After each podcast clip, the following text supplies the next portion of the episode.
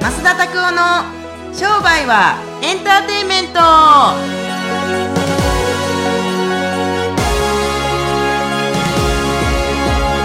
はいこんにちはちかですはい、こんにちは、まさです。今日も増田拓夫の商売はエンターテインメントを始めていきたいと思いますはいよろしくお願いしますパフパフパ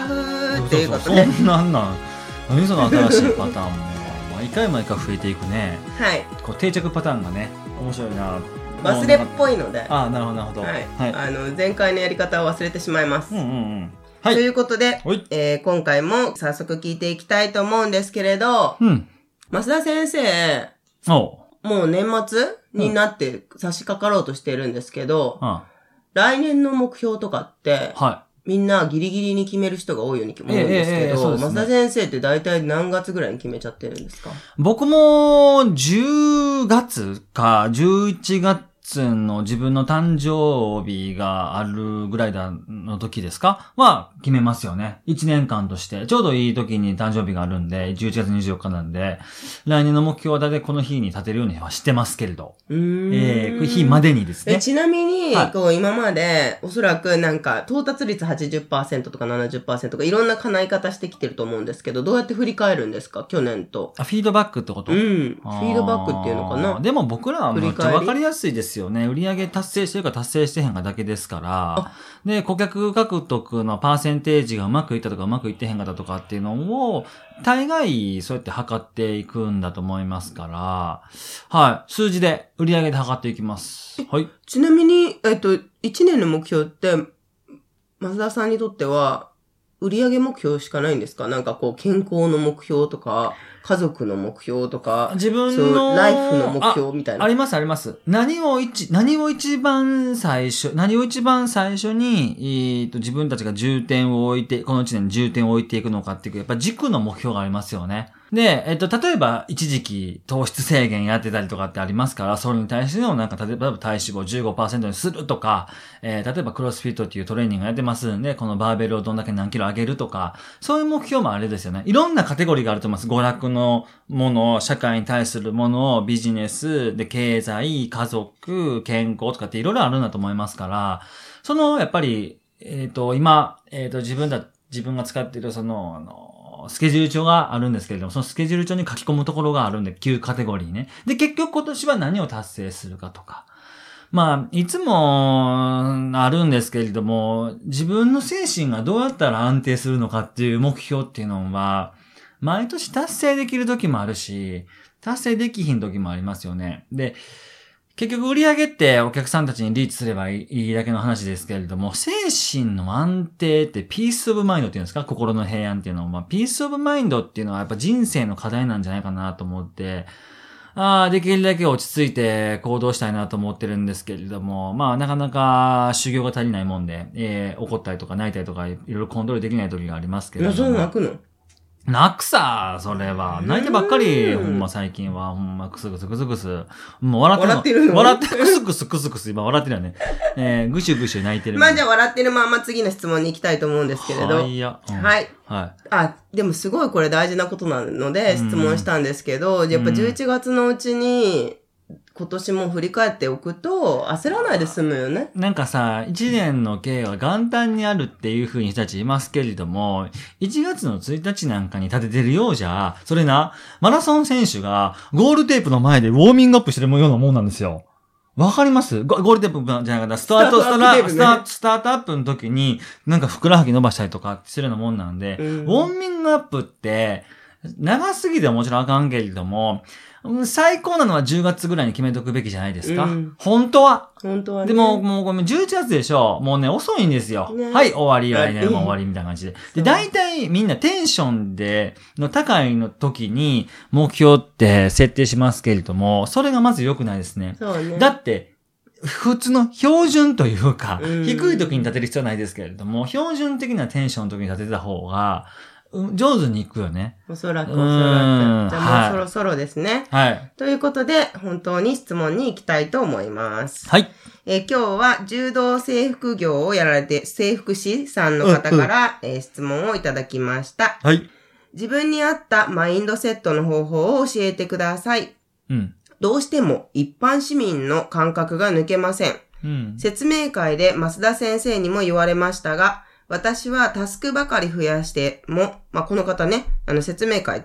に来てもらって増田さんに会った方なんですけど、うん。私はタスクばかり増やして、それをこなしていくだけのマインドセットができていないのを理解しましたっていうことなんですけど、うんうんうんうんまあ、これ増田さんも多分直接聞いてるからわかるのかもしれないですけど、あのーまず最初に、あの、申し上げておきたいことは、僕も一般市民なんで、一般的な、あの、感覚は抜けないですよね。はい。まあ、多少なりとも、少し10年前よりかはお金稼ぐようになりましたから、時々の靴履いたりとかちょ。っと質問なんですけど、はい一般市民じゃない人って世の中にいや、るんですかいないです天皇よ。陛下ぐらいじゃないですかあの人たちは皇族やから、貴族ですから、違 違うかもしれなないい。ね官僚の人たちとかは知らないと思うんですけど。みんな一般市民だよね。そう。税金で食ってない人たちは一品、一般市民ですよね。結局のところ。うーんだから、地方公務員、国家公務員とか、あのーっていうのは、市民じゃないよね、そもそも嘘。市市民民、だよ。市民じゃないよ、税金で食ってるんですから。大丈夫あまあまあいいです間違った。ことまあまあいいです、いい言っでてるかもしれす。まなあいいです。何でもいいです けど。い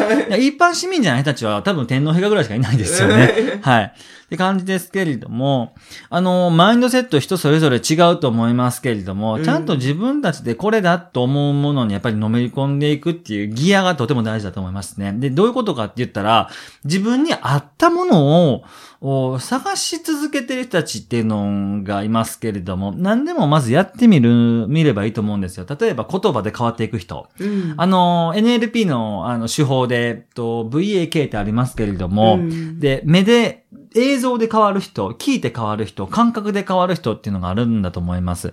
で、僕はこの先生に言った言葉、おことはまさに今の話で、うんどれが一番影響を受けましたかって聞いたんですよ。うん今までで生きてきて、どれに一番影響を受けましたかってことを聞いたんですけれども、例えば僕の場合は、やっぱりダン・ケネディだったりとか、えっ、と、ダイレクト出版の社長さんの小川さんとかと会って、あ、これでいいんだっていう自分への許可っていうマインドセットがあったから、あ変われたと思います。で、プラス、やっぱり、あの、行動をしなければ変わらないんだなとか、まあ普通の話じゃないですか。で、僕は基本的に人に影響を受けた方なんで、そこから少し、あの、一歩二歩だけぐらいは抜け出せたかなと。ただ、一般市民の感覚が抜けないのですって言ったら、じゃあ一般市民じゃない人たちは人前でパンツ脱げんのかと、脱げんのかとかいう話になパるン。ツいや、結局のところ、ちうん人と違った行動がししなくちゃいけないんで、人前でうんこしますとか、なんうかんそうみんななんかそういうことを思ってるんじゃないのいるんじじゃないゃあ、やっぱりあれじゃないあの、なんだっけ、う前の服しか着てない漫画あるじゃん。はいはい、お坊ちゃまくんでしょそう、とか見てたらいいっていうことそうそうそう、なんかびん、びん、貧乏ちゃまくんと、いや、そ、ちょっとあれ、う浮世、浮世離れしまくってるよね。うんんそんんう。っていうのがありますから、それはまた違うと思いますよ。うんなるほどはねい。そういうことじゃなくって、そうあ、いうなんかちょっと変わったことやらなきゃいけないと思ってるのかちな。もう全然違うね。もう全然違うって。もうむしろ逆で、基本的なことばっかりやってたりすると、前のセットで出てくる、できてくるよね。うんうんうんそう、っていうのがありますから。なんかセルフイメージを上げるっていう感じなのかな、松田先生、松田さんがやってきたことってあいうのはね、、僕は、小さいことでも自分たちが決めたことをやっていくってことがとても大事だと思います。うんうんうんはいうんうんだし、例えば一つ、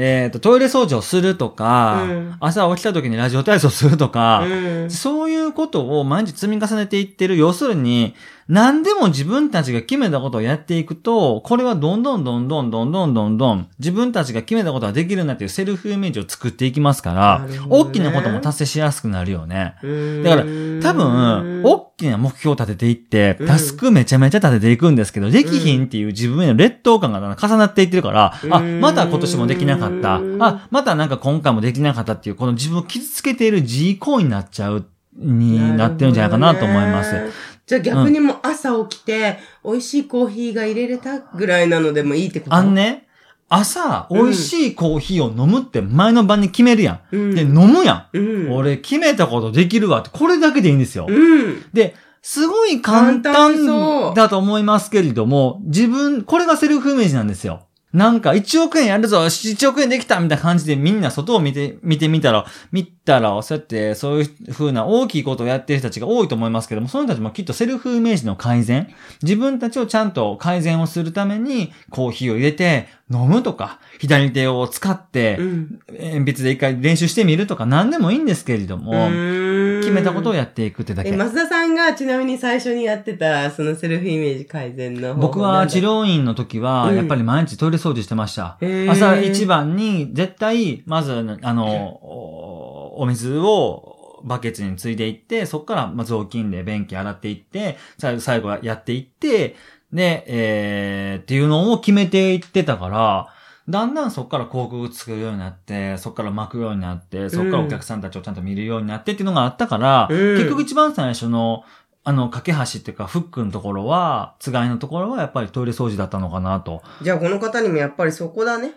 で、あのね、そこだけだと思います。だから、何度も出てきているポッドキャストでトイレ掃除。そう、難しいことをやらなくていいんです。簡単なことでも自分たちが決めたことをやればいいってだけ。なるほど。、はいやもう今日はいい話聞きた。はい、聞けたはい。そうそう。だし、毎日それやるだけ、難しいこととか、しんどいこととかをやる必要はない。自分たちがまずはやれることをやっていくっていうのがセルフイメージの改善につながっていくと思いますから。そうしましょうはい。こんな感じです。はいはい。はい今日もいい話だった。ありがとうございました。はい。ありがとうございました。ということで、うんえーこんな感じでですね、あの、質問に増田拓夫が答えていきます。えーぜひですね、こちらのポッドキャストに載っているフォームからうん。ガンガン質問をいただければと思います。はい。それではまた次回お会いしおましょう会いしましょう。はいさよなら。さよなら